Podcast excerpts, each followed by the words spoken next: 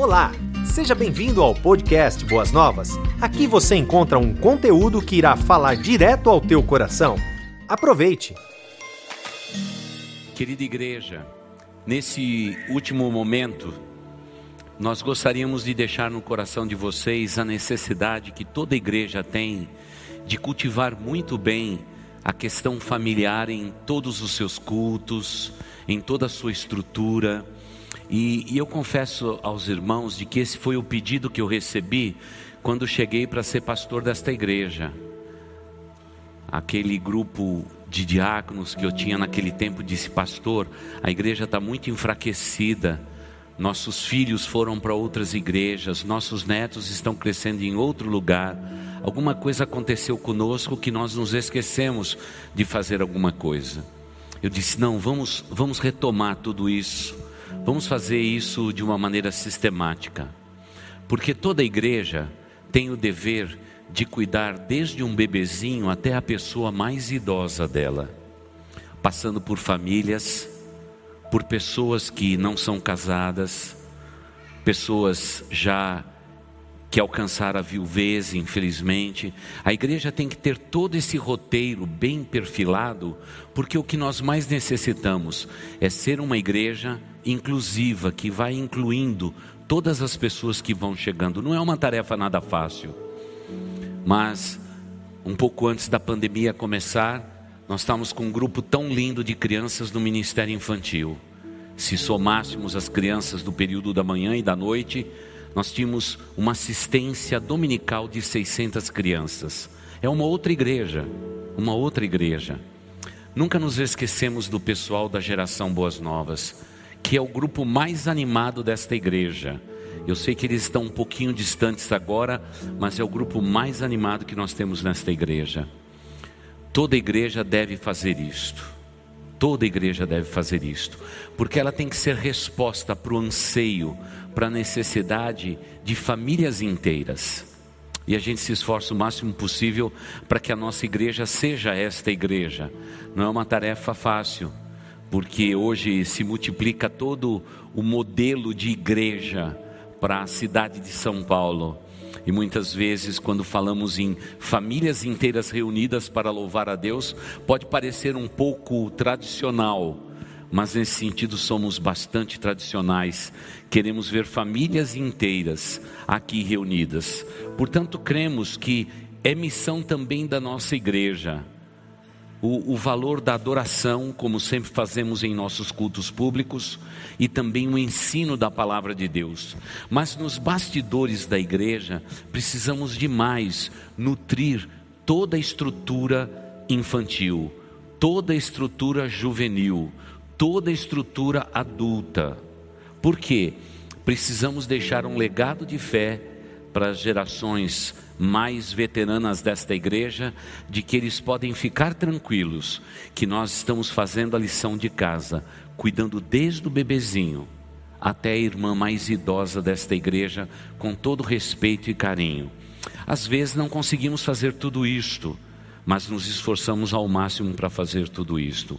E é por isso que nós gostaríamos então de hoje agradecer muito a Deus não somente pelos líderes desta igreja, mas também por todos os voluntários desta igreja, que lá antes da pandemia tínhamos um grupo de 712 voluntários que servem esta igreja, servindo a Deus, servindo a todos vocês e a todas as suas famílias.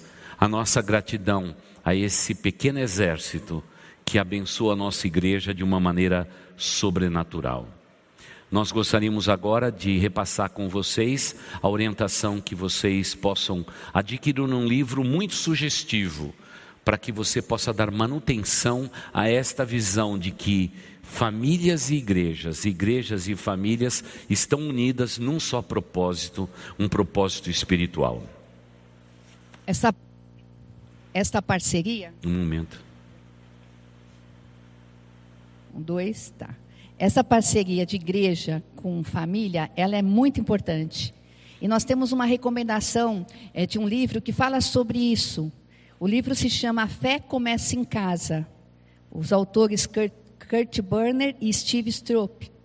E eles falam a respeito do ministério familiar e como a igreja pode ajudar para que esse ministério familiar e igreja possa ser realmente é, espiritual e proveitoso. Ele aborda três tópicos que são importantes, que nós queremos repartir com vocês. O primeiro é que maridos e esposas possam honrar o casamento. E nós, como igreja de Jesus, nós pregamos que o casamento é realmente uma união até que a morte nos venha separar. O casamento é algo honrado. Temos aprendido aqui sobre essa, essa instituição família que começa com marido, esposa, e depois, quando temos os nossos filhos, nos tornamos pais e sabemos a grande responsabilidade. Então, a família realmente introduzida num casal, marido e esposa, eles têm que realmente ter amor, respeito, honrando essa união. E depois nós vemos a posição dos filhos. Os filhos precisam ser instruídos no caminho do Senhor. E aí nós assumimos essa posição de pais para instruir os nossos filhos. A igreja nos ajuda e como nós temos visto aqui há tantos anos, o ministério de ensino sendo feito gradualmente para cada idade, para que a palavra de Deus possa ser explicada, ensinada, e as famílias tenham certeza que os filhos também têm todo o crescimento espiritual instituído nas suas casas. E o terceiro é fazer com que os membros da casa, os membros da família, possam viver o Evangelho, especialmente em casa. E nós sabemos que isso não é fácil. Nós temos que viver o Evangelho santo do Senhor dentro das nossas casas. Por isso, a fé começa em casa, é algo desafiador para nós, como famílias aqui representadas. Amém. Tudo isso diz respeito à herança que estamos passando de geração em geração. Veja comigo, por exemplo, o Salmo 127, 3. Veja o que Deus nos fala a respeito desta herança bendita. E olha, eu conheço muito bem as famílias todas da nossa igreja. E já posso ver aqui várias pessoas que já estão desfrutando dos netos. Parece que nos netos nós entendemos o que é herança do Senhor, mas Deus quer que todo pai e toda mãe entenda que nós temos uma herança a ser compartilhada e essa herança passa pelo seu lar. Veja, por exemplo, o que diz o Salmo 127, o verso 3: Herança do Senhor são os filhos, o, o fruto do ventre, seu galardão. Esse é o maior prêmio que alguém pode possuir. E eu não estou falando apenas de filhos biológicos que estejam nascendo.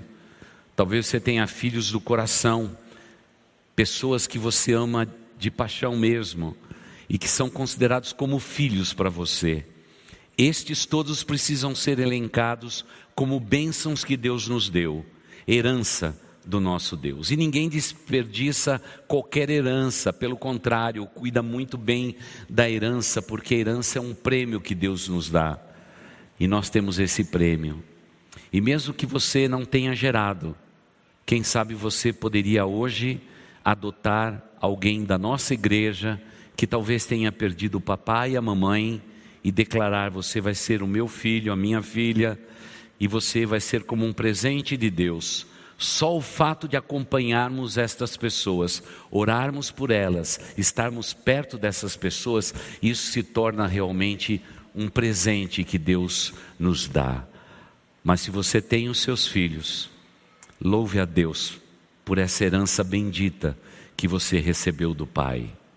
Você é coparticipante com Deus dessa tarefa linda e maravilhosa de abençoar gerações sobre a face da terra. Tudo isso através da herança que você recebeu.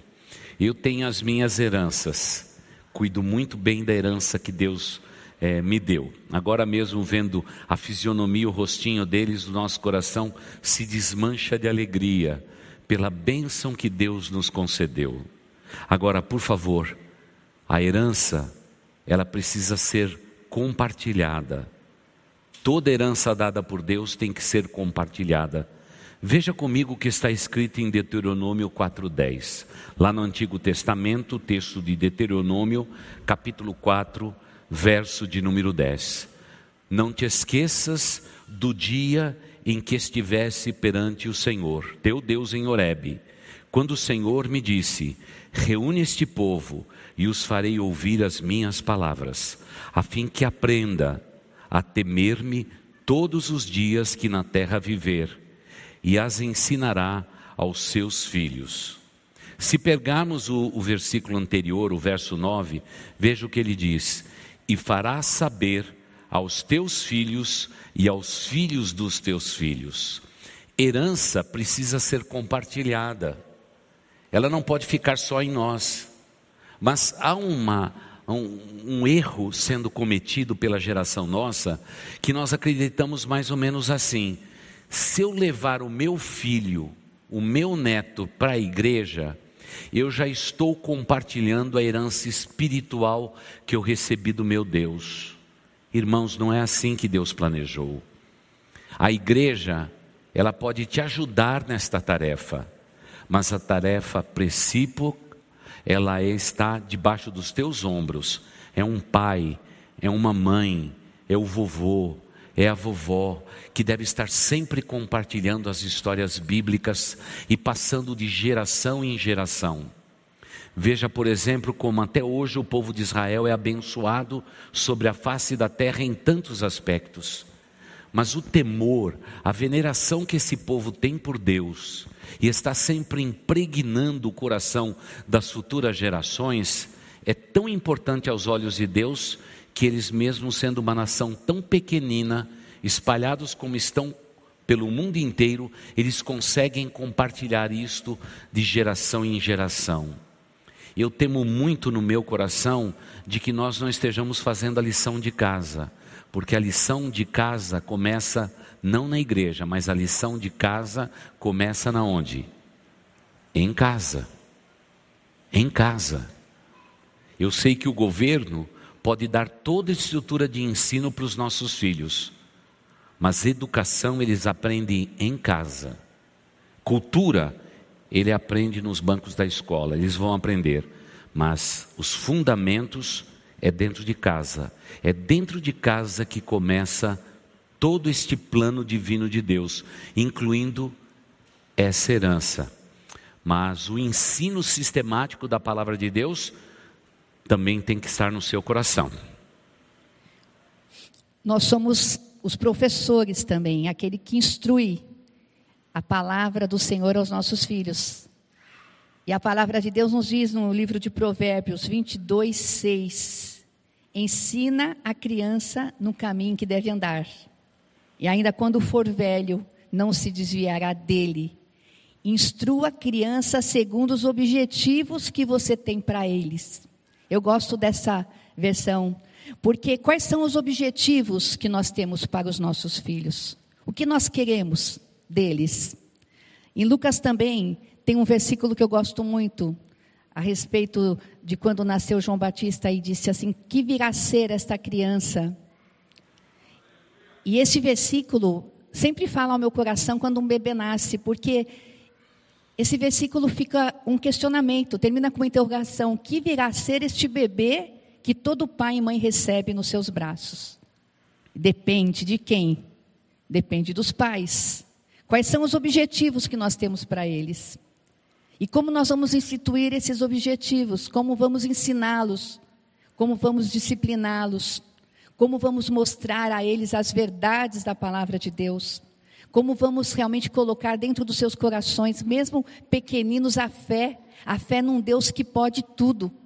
E tudo começa na infância, desde quando eles são bebês, e quando eles começam a entender a grande história da Bíblia, a Bíblia é o melhor livro que existe. Infelizmente, os pais hoje têm deixado seus filhos no entretenimento dos celulares, dos games, dos vídeos ilustrativos e têm se esquecido de contar as maiores aventuras do universo a criação do Deus vivo, as estrelas que estão nos céus. Deus sabe todas pelos nomes. E quando nós começamos a instruir os nossos filhos, ensinando-os a guardar no seu coração o nome de Deus, e como a palavra também diz ensinando os nossos filhos a amar a Deus sobre todas as coisas.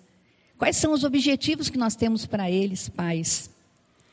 Nós temos uma herança que o Senhor nos dá, que é a recompensa, um presente valiosíssimo, mas aí o que virá a ser deles se eu, como mãe, se você, como pai e mãe, não instruí-los, não ensiná-los, não listar objetivos. Eu quero que o meu filho cresça dessa maneira. É didático isso.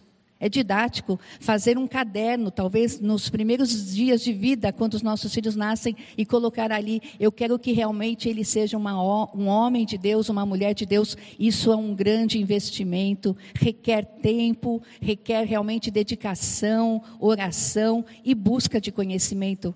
Eu sei que não é fácil, talvez você possa dizer, mas eles já estão crescidos. Será que eu errei?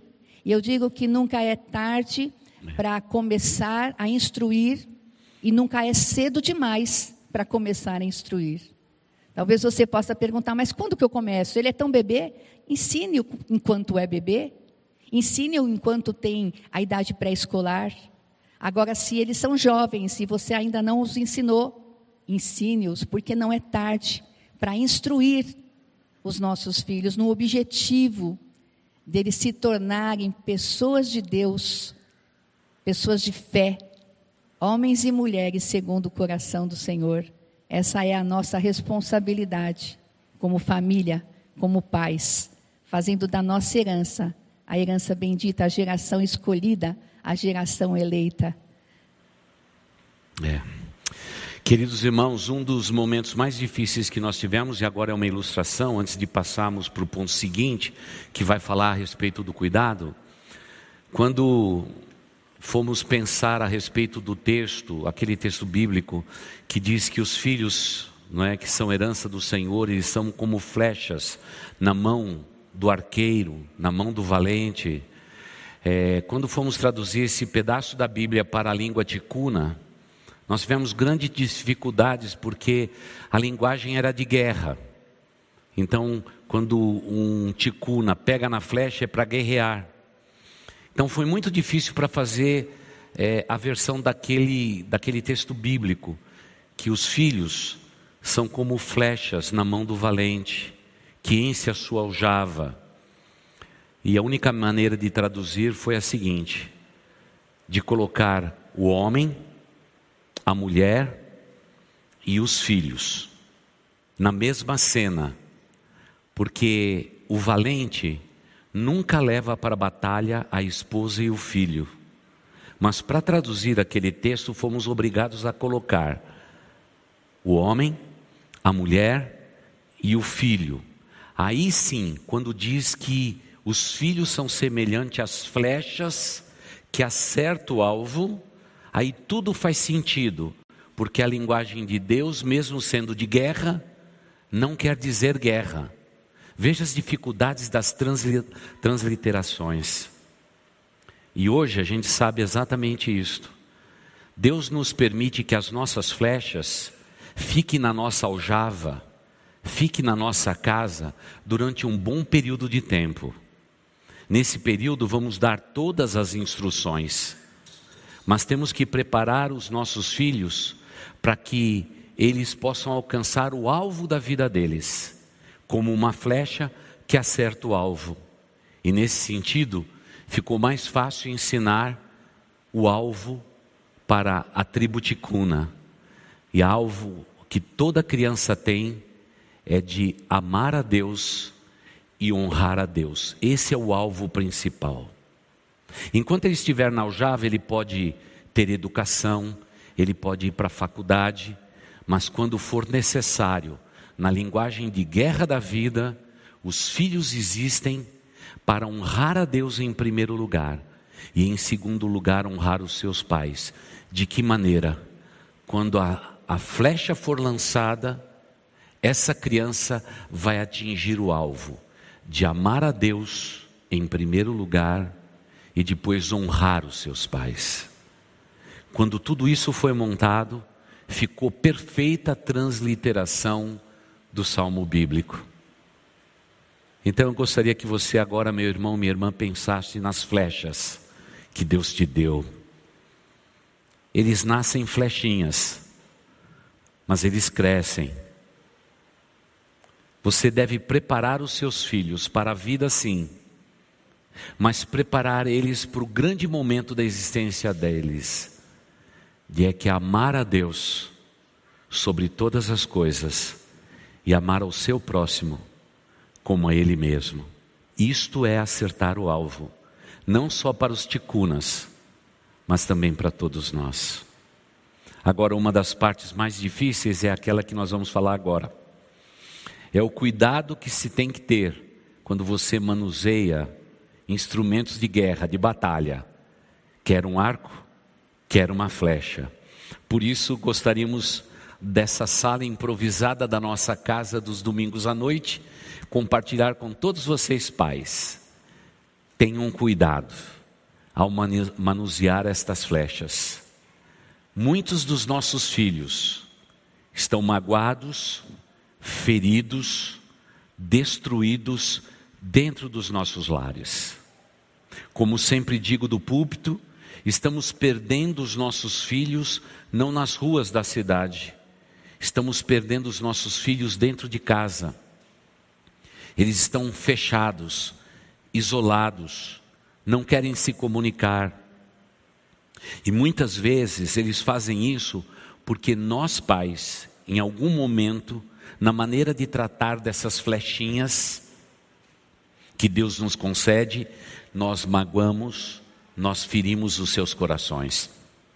Por isso, Efésios 6,4 nos diz assim: e eu queria que todos os pais que estão aqui lessem conosco Efésios 6, 4, na versão projetada, para que a gente possa dizer: vamos lá, nós pais, todos juntos, em alta voz, guardando as vírgulas, para que a, a leitura seja bem bonita, vamos lá? Pais, não irrite os seus filhos, antes crie-nos segundo a instrução e o conselho do Senhor é uma ordem dada por Deus. Não irritem essas crianças. Criança precisa ser disciplinada no momento certo. Precisamos conversar com eles, precisamos falar a respeito da vida, do temor do Senhor, mas nunca devemos exceder a humanidade desta criança. Nunca devemos transpor o limite que você sabe que seu filho e a sua filha possui. Nós temos que ir até onde eles podem ouvir aquilo. E quantas vezes temos que nos resguardar e dizer, numa outra época a gente volta a conversar a respeito disso. Está anotado no meu caderno, porque você percebe que aquilo está afligindo o coração deles. Mas eu digo que a maioria dos pais irritam, muitas vezes, como diz o texto, provoca seus filhos a ira, principalmente quando não damos a palavra de Deus para os seus corações.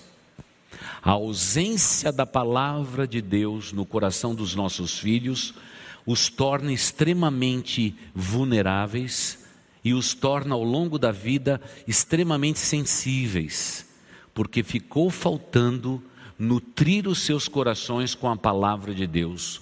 Um pai não provoca a ira ao seu filho quando discute com ele apenas, mas quando deixa de ser o pai ou a mãe segundo o coração de Deus. Na nossa casa, no nosso lar, mesmo sendo um lar pastoral, uma família sacerdotal que precisa servir a Deus dentro da igreja para honrar os princípios da palavra de Deus, como nós e os nossos filhos sempre fizemos nós sempre descobrimos o limite dos nossos filhos. E há uma regra que eles sabem que tem que obedecer. Há coisas que são negociáveis e há coisas que são inegociáveis. Vou dar um exemplo muito simples. Vir à igreja é inegociável.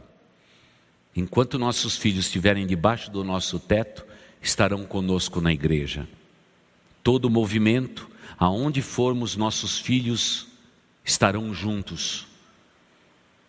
Por qual motivo? Por um motivo muito simples. Isso é inegociável dentro do nosso lar. E houve tempo em que eles deram trabalho. Ah, eu queria ficar hoje em casa, eu não quero ir, eu estou cansado, estou com dor na perna. A gente diz, vai mancando. Mas vai para a igreja, vai para a casa do Senhor, não é? Porque são coisas inegociáveis. E você tem que criar o seu filho desde pequenininho dizendo: Isso é negociável. Quando nós estamos na igreja, nós amamos a igreja, amamos os irmãos em Cristo. Você tem que olhar para os olhos de todos, você deve cumprimentar todos eles. Então são coisas inegociáveis. O grande problema é que o lar de hoje, pai e mãe quer ser amigo dos seus filhos. Seus filhos terão amigos melhores do que você, talvez. Mas eles não terão pais iguais vocês. Isso eles não vão encontrar em nenhum canto do mundo em nenhum canto da terra, porque pai é pai, mãe é mãe, conforme Deus estabeleceu. Seja menos amigo do seu filho e da sua filha, e seja mais um pai e uma mãe, um avô e uma avó, porque há lugar para nós no coração dos nossos netos e dos nossos filhos. O que é negociável dentro do seu lar e o que não é negociável. A maioria de nós estamos nos perdendo nesse princípio porque deixamos livres, quando você quer endurecer um pouco, você deixa eles todos irados. Por isso, aceite a nossa sugestão. Nós ensinamos os seus filhos que estão aqui dentro da igreja o que pode e o que não pode, já desde pequenininho, porque sabemos que a cabeça deles são formatados até cinco anos de idade. Se não, você não fez isso, você não vai conseguir mais. Você vai correr, correr atrás do prejuízo e aí vai ser difícil demais. Pais liberais, extremamente amigos, têm grandes dores de cabeça com seus filhos pré-adolescentes e adolescentes. Pais que sempre usaram do estratagema, do que é negociável e o que é inegociável, têm filhos saudáveis dentro da nossa igreja. Isso eu posso testemunhar a vocês, porque a gente vê isso sempre quando eles estão reunidos e principalmente quando eles estão nos retiros espirituais conosco, porque em todos os retiros eu e a Marte estamos presentes. A gente conversa com eles, a gente fala com eles, a, a gente ouve a solidão do coração deles. E aquele é um momento bastante difícil. Por favor, tenham cuidado dos seus filhos. Vamos agora para o ponto seguinte. Marta. Vamos falar sobre a prática. É importante ensinar, memorizar, mas não ser somente ouvintes, mas praticante da palavra. Eu creio que é um grande desafio ensinar os nossos filhos a praticar as disciplinas espirituais. E Prestem bastante atenção, se nós, como pais, não formos os exemplos, o ensino será muito difícil. Porque nós precisamos ensinar aos nossos filhos aquilo que nós fazemos. E nós vamos falar sobre uma prática espiritual, sobre uma disciplina espiritual que talvez tenha sido pouco usada nos dias de hoje nas nossas casas. Vamos falar um pouquinho sobre a prática do jejum. E eu gostaria de ler com vocês no livro de Esdras, capítulo 8, versículo 21. Então vamos ver na tela também, na NVI, esse texto. Esdras 8, 21. Ali junto ao canal de Aava, proclamei jejum para que nos humilhássemos diante do nosso Deus e lhe pedíssemos uma viagem segura para nós e nossos filhos com todos os nossos bens. Aqui está um exemplo bíblico a respeito do jejum familiar, o jejum onde existem objetivos. E nós precisamos instituir o jejum dentro das nossas casas, para que realmente Deus possa nos dar aquilo que mais temos no nosso coração, como desejos, e os nossos filhos precisam aprender isso desde pequeninos. Abstinência, muitas vezes, de algo que é tão importante para eles, talvez algum alimento que seja tão importante para perceber que a busca em Deus, no Deus vivo, no Deus que responde, no Deus que pode todas as coisas, é algo realmente inevitável. O jejum, realmente na família, quando os pais precisam de algo, quando eles querem buscar o Senhor, na solitude, talvez nas dificuldades, nos anseios do coração, e quando isso é uma prática natural, uma disciplina que é exercida dentro das nossas casas, os nossos filhos sim crescerão e a praticarão com naturalidade. Mas nós precisamos exercitar o jejum dentro da, das nossas casas. Hoje estamos vivendo momentos difíceis é, da enfermidade. E eu estou com um momento de enfermidade na nossa família, do meu irmão, e nós temos um grupo familiar que é um grupo grande. Nesse grupo estão todos os irmãos, os tios, os sobrinhos. E quando o meu irmão começou a passar mal, ele já colocou ali oração. E ele colocou todo dia: orem, orem por mim. E, e conforme as respostas vieram no grupo, eu percebi que os meus sobrinhos, os meus filhos, os meus sobrinhos, foram os que mais estavam é, colocando palavra de fé na vida do meu irmão. Isso é, fez com que eu ficasse grata ao Senhor, porque eu percebi que no momento de dor, quando passamos como família, além da oração, além do clamor, nós devemos também é, ter um momento de jejum, de busca do Senhor, de clamar, de nos derramar em lágrimas, de estarmos é, na solitude da, das nossas, do nosso quarto, das nossas próprias almas, buscando o Senhor, tendo realmente aquela abstinência, buscando ao Senhor, porque nós sabemos que o jejum é uma intervenção sobrenatural do Deus vivo, que mexe com as nossas emoções, com a nossa alma e com o nosso corpo. E quando nós ensinamos os nossos filhos com o nosso exemplo, eles vão ter a certeza de que as dificuldades virão, a necessidade também de comunhão, a necessidade de busca pode ser feita através dessa prática, através dessa disciplina espiritual, além daquilo que nós já temos falado sobre adoração, sobre ensino, sobre instrução, e agora instituindo também o jejum como algo natural dentro das nossas casas. E aí sim vamos estar é, produzindo filhos fervorosos, que confiam no Senhor e que entendam e saibam que nada, nada é impossível para o nosso Deus realizar, se nós o buscarmos de todo o coração também através dessa disciplina espiritual, o jejum. É. E lembrando que essa disciplina espiritual, a igreja, é, na versão que nós separamos, eu e a Marta, que não é a NVI, diz, diz assim o texto: Para lhe pedirmos jornada feliz, para nós e para os nossos filhos.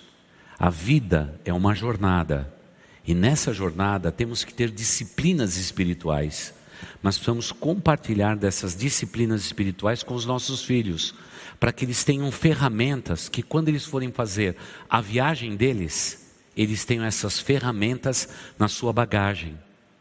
E é muito bonito quando a gente percebe que os nossos filhos dizem assim: Nós estamos jejuando por esse motivo e Deus há de nos responder. Você vê que a disciplina que era nossa agora está impregnada também na vida dos nossos filhos. Quem sabe a sua família está agora, nesse momento, enfrentando um momento atroz, terrível. Um momento em que você diz: com as minhas armas humanas eu não consigo lutar, pastor. Quem sabe Deus não está chamando você para instituir um jejum na tua casa, para pedir especificamente por isto, porque irmãos, há certas castas de demônios que se levantam contra as nossas famílias, que só oração não basta, temos que jejuar, temos que ser sérios e severos porque muitas vezes o maligno está tentando tripudiar com a nossa descendência e nós não devemos admitir. E se você quiser frear o maligno, diga, Pai, estamos consagrando um jejum ao Senhor como família, clamando ao Senhor a tua intervenção. Ah, irmãos, não há nada que resista a algo tão espiritual. Por isso, disciplinas espirituais precisam ser focadas no seu lar. Eu vou devolver a palavra para Marta já. Ensine os seus filhos a ter um momento a sós com Deus, com a Bíblia aberta, de joelhos, orando a Deus. Que sejam pequenos minutos, mas que se revista de algo maravilhoso. Ensine os seus filhos a amar o reino de Deus, amar os missionários espalhados sobre a face da terra. Compre um globo, coloque na sua cozinha. Ensine os seus filhos a orar pelas nações do mundo. Eles vão aprender geografia, vão aprender um valor espiritual, uma disciplina espiritual e ao mesmo tempo serão no futuro intercessores da parte de Deus. E neste momento que estamos vivendo, onde as crianças têm participado dos cultos com os adultos, eu queria dar uma palavra de incentivo para os pais. Muitas vezes a gente traz os nossos filhos para sentar nas cadeiras e a gente pensa que eles não estão ouvindo, eles não estão sendo tocados. Mas quando há um ajuntamento no nome de Jesus, o nosso Deus tem todo o poder de tocar pequenos e grandes. Então, nós não podemos deixar que é, esse momento que estamos vivendo, enquanto não há o ministério infantil, que a gente não traga os nossos filhos à casa de Deus, para que eles possam ouvir, porque a palavra do Senhor nunca volta vazia. E eu vou contar uma experiência também da nossa família. A minha filha Daina, com os seus quatro filhos, quando a, a igreja lá nos Estados Unidos abriu, ela levou os quatro, eles também sentaram-se, assim como essas crianças que estão aqui, junto com seus pais, e participaram do culto de adultos Agora já o Ministério Infantil está aberto lá, eles estão nas suas classinhas. Mas foi interessante que nesse momento onde eles estavam assistindo o culto dos adultos, num certo mês o pastor começou a falar sobre jejum. E fez desafio à igreja, o jejum dos 21 dias. E as minhas netas, que são gêmeas, a Ana e a Alice, elas prestaram bastante atenção. O pastor deve ter desafiado a igreja de uma tal maneira falando sobre a prática, sobre o jejum, que quando elas chegaram em casa, elas também quiseram fazer o jejum. Porque ali todos na, da família da Daina, o Márcio, a minha filha Nádia, colocaram algo no coração, que eles iam jejuar. E a Ana e a Arice falou, mãe, nós também vamos jejuar.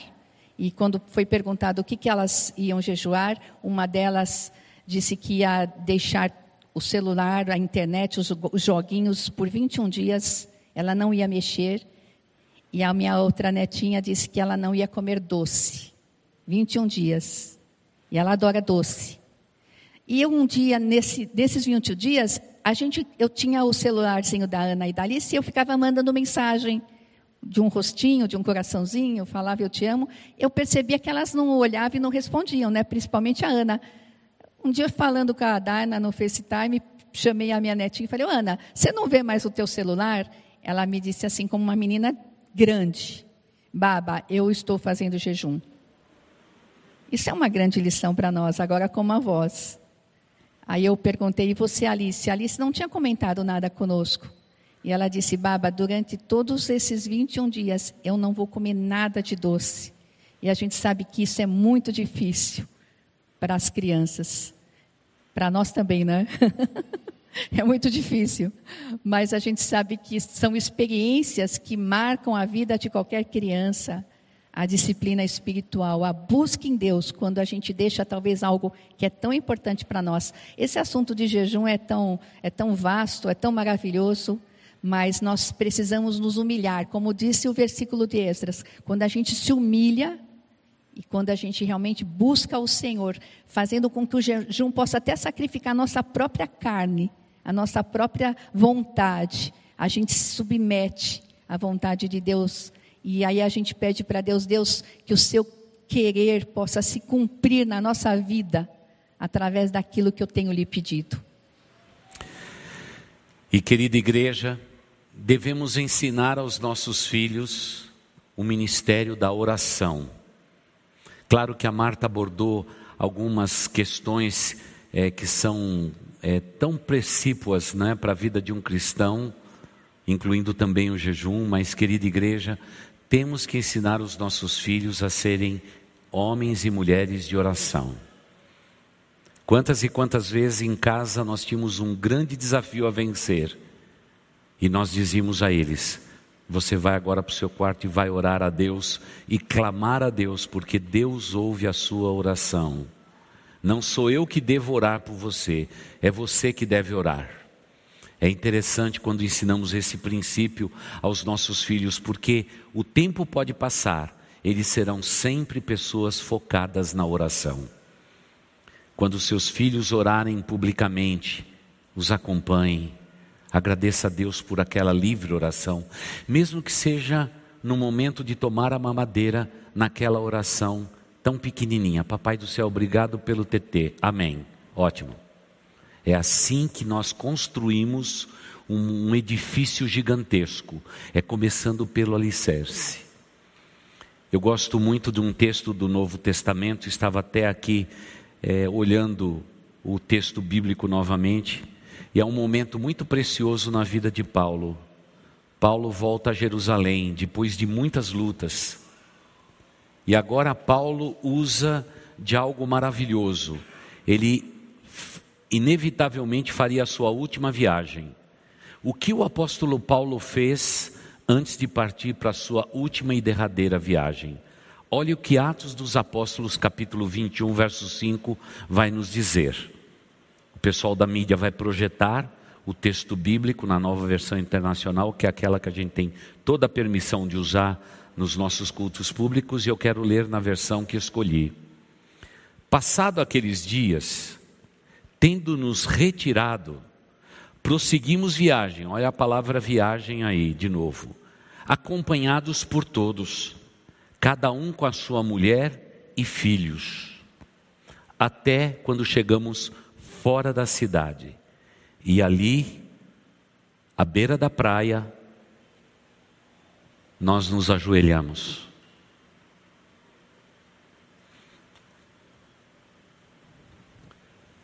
Qual é a última imagem que você quer ter na mente das pessoas que você ama? Paulo iria para a sua última viagem. Ele fez questão de se retirar com a igreja. Foram até a praia e agora eles vão viver o último momento. O grande apóstolo se ajoelha e, pelo que os teólogos dizem, parece que Paulo se adiantou um pouco mais, mais perto da água. Ali se ajoelhou, colocou seu rosto em terra e agradeceu a Deus pela igreja do Senhor Jesus. Eu pergunto para vocês, igreja, qual foi a figura que a igreja em Jerusalém guardou do grande apóstolo? Não foi apenas das suas pregações vigorosas, daquele homem, segundo a tradição, baixo, fortinho, calvo, que pregava a palavra de Deus com tanta firmeza. A última imagem é dele de joelho. A imagem que os nossos filhos precisam ter de todos nós que somos pais, avós, tios, é que sejamos pessoas de oração. Convoque sua família. Traga na presença de Deus todos aqueles que são teus, homens, mulheres, pais, mães, filhos. Se adiante um pouquinho mais naquela caminhada e diga para eles: o vovô e a vovó vão orar ao Deus Altíssimo e vocês fiquem aqui nos acompanhando e nós vamos ali falar com o nosso Deus. Isto vai povoar a mente deles, porque a maior herança que adultos estáveis, equilibrados espiritualmente deixam para as futuras gerações é a visão da oração. Essa é a mais preciosa de todas. Eu espero no meu coração.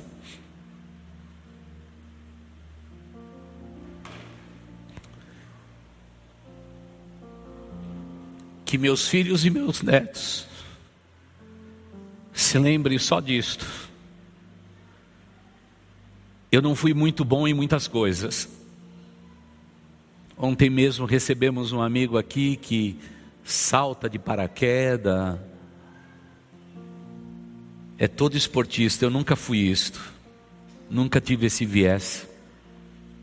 Essa lembrança meus filhos e meus netos não terão de mim. Mas eu rogo a Deus que eles saibam que eu sou um homem de oração. Essa é a herança que eu quero deixar.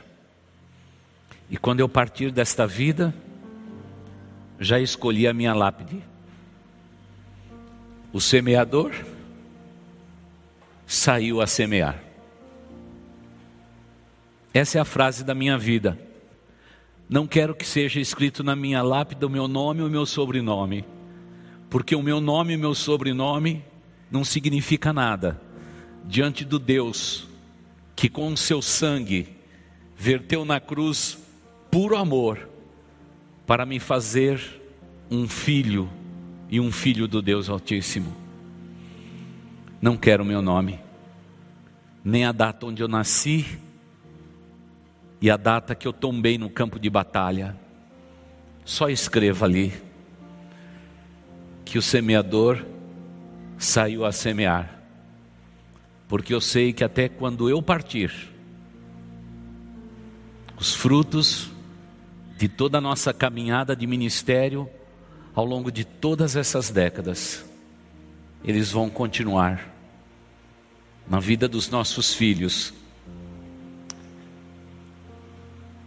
e na vida das nossas ovelhas. Porque nós só pedimos uma coisa a vocês: a permissão de semear nos seus corações. E neste mês da família, eu espero que todos vocês se lembrem do poder da oração. E para concluir agora, eu quero pedir para que a Marta nos ajude no desejo de oração que nós tivemos hoje lá no gabinete, junto com todos os pastores auxiliares. Como nós somos uma grande família, família de sangue, agora sangue de Jesus que nos une, nós temos vários irmãos que estão enfermos e eu vou fazer um grupo com uma lista de transmissão e vou notificar todas as enfermidades, porque tenho recebido vários pedidos de oração também. O pastor Kleber tem recebido, o pastor Adalberico, o pastor Joseniel. E eu quero unir todos esses pedidos e enviá-los para vocês, para que a gente possa fazer da nossa igreja, na prática, uma grande família também uma família de oração. E vamos estar clamando pelos nossos irmãos, os nossos irmãos que estão sofrendo por causa do Covid e por causa de outras enfermidades também. E eu vou estar colocando dia após dia as notícias, e juntos nós vamos estar pedindo pela cura, pelos milagres, mas principalmente que a vontade do Senhor seja soberana sobre a vida da, dos nossos irmãos em Cristo. E eu vou depois pedir, né? Nós tivemos essa ideia é, de que você precisa adicionar o meu número. Eu tenho vários já contatos de muitos voluntários da igreja, mas você, para receber as notificações, você precisa adicionar o meu número. E nós vamos estar assim fazendo da nossa igreja na prática, a igreja de oração. Vamos colocar ali os horários, as necessidades, como vamos clamar ao Senhor por vitória pela vida de todos que estão enfermos, como nós já fizemos hoje no culto da manhã, como já fizemos no nosso culto agora, para que Deus possa realmente realizar os milagres que a gente tem buscado nele, não é?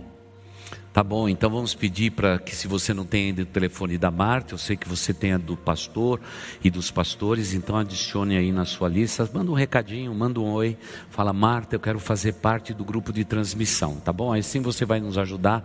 A Marta vai ter bastante trabalho, mas ela está disposta a esse trabalho gigantesco aí, tá bom?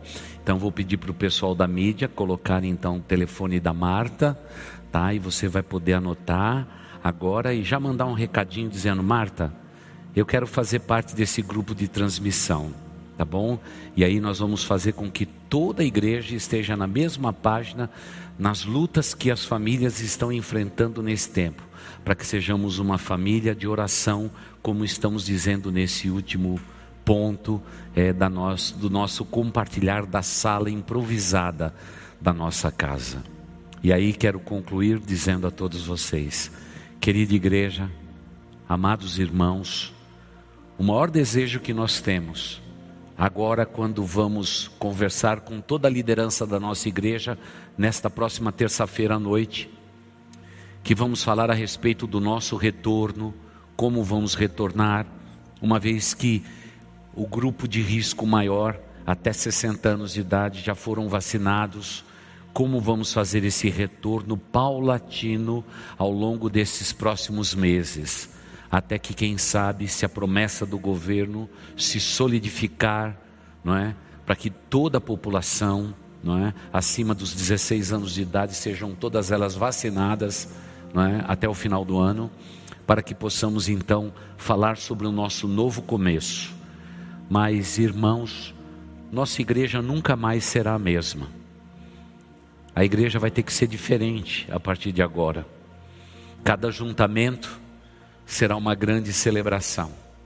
Cada momento que estivermos juntos será um momento de congraçamento, uma explosão de alegria, porque, sem dúvida nenhuma, esta pandemia marcou e pontuou a nossa vida, o nosso país e todas as nações do mundo.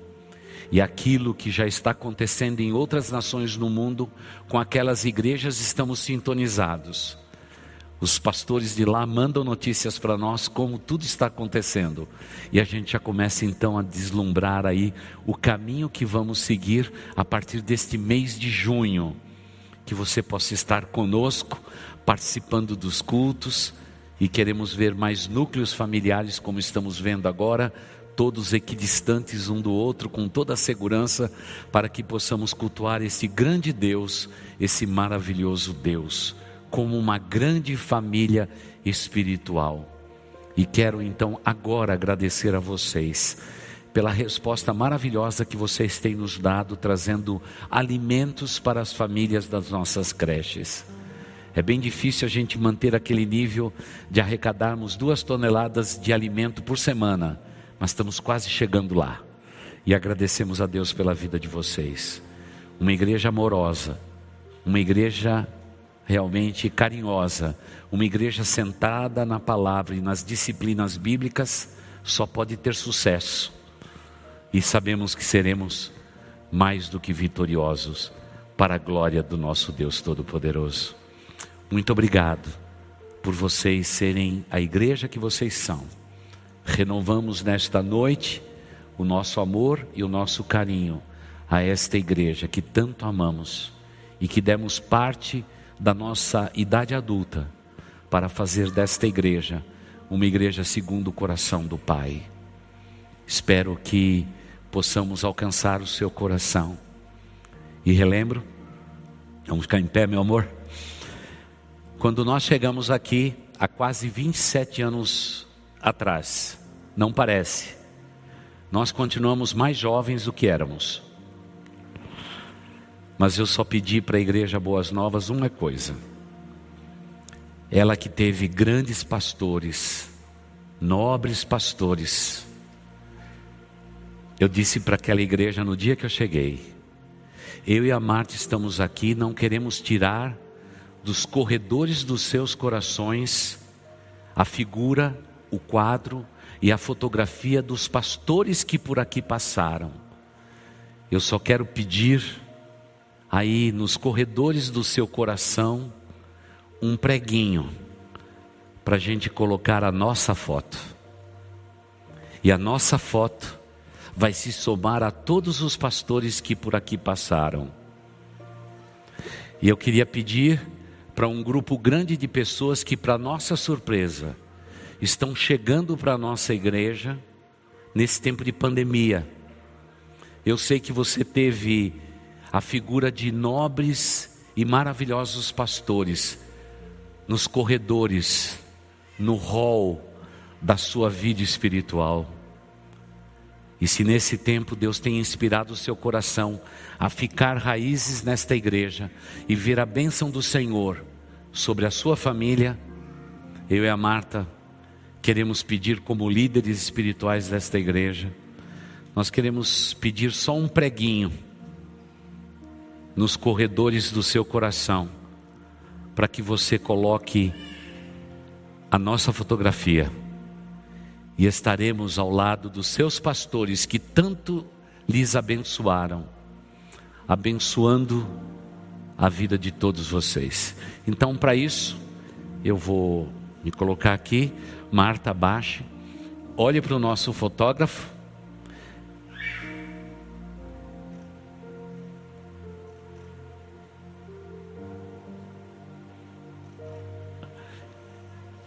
Então vocês vão colocar essa fotografia. Você está chegando, vai colocar na geladeira, tá?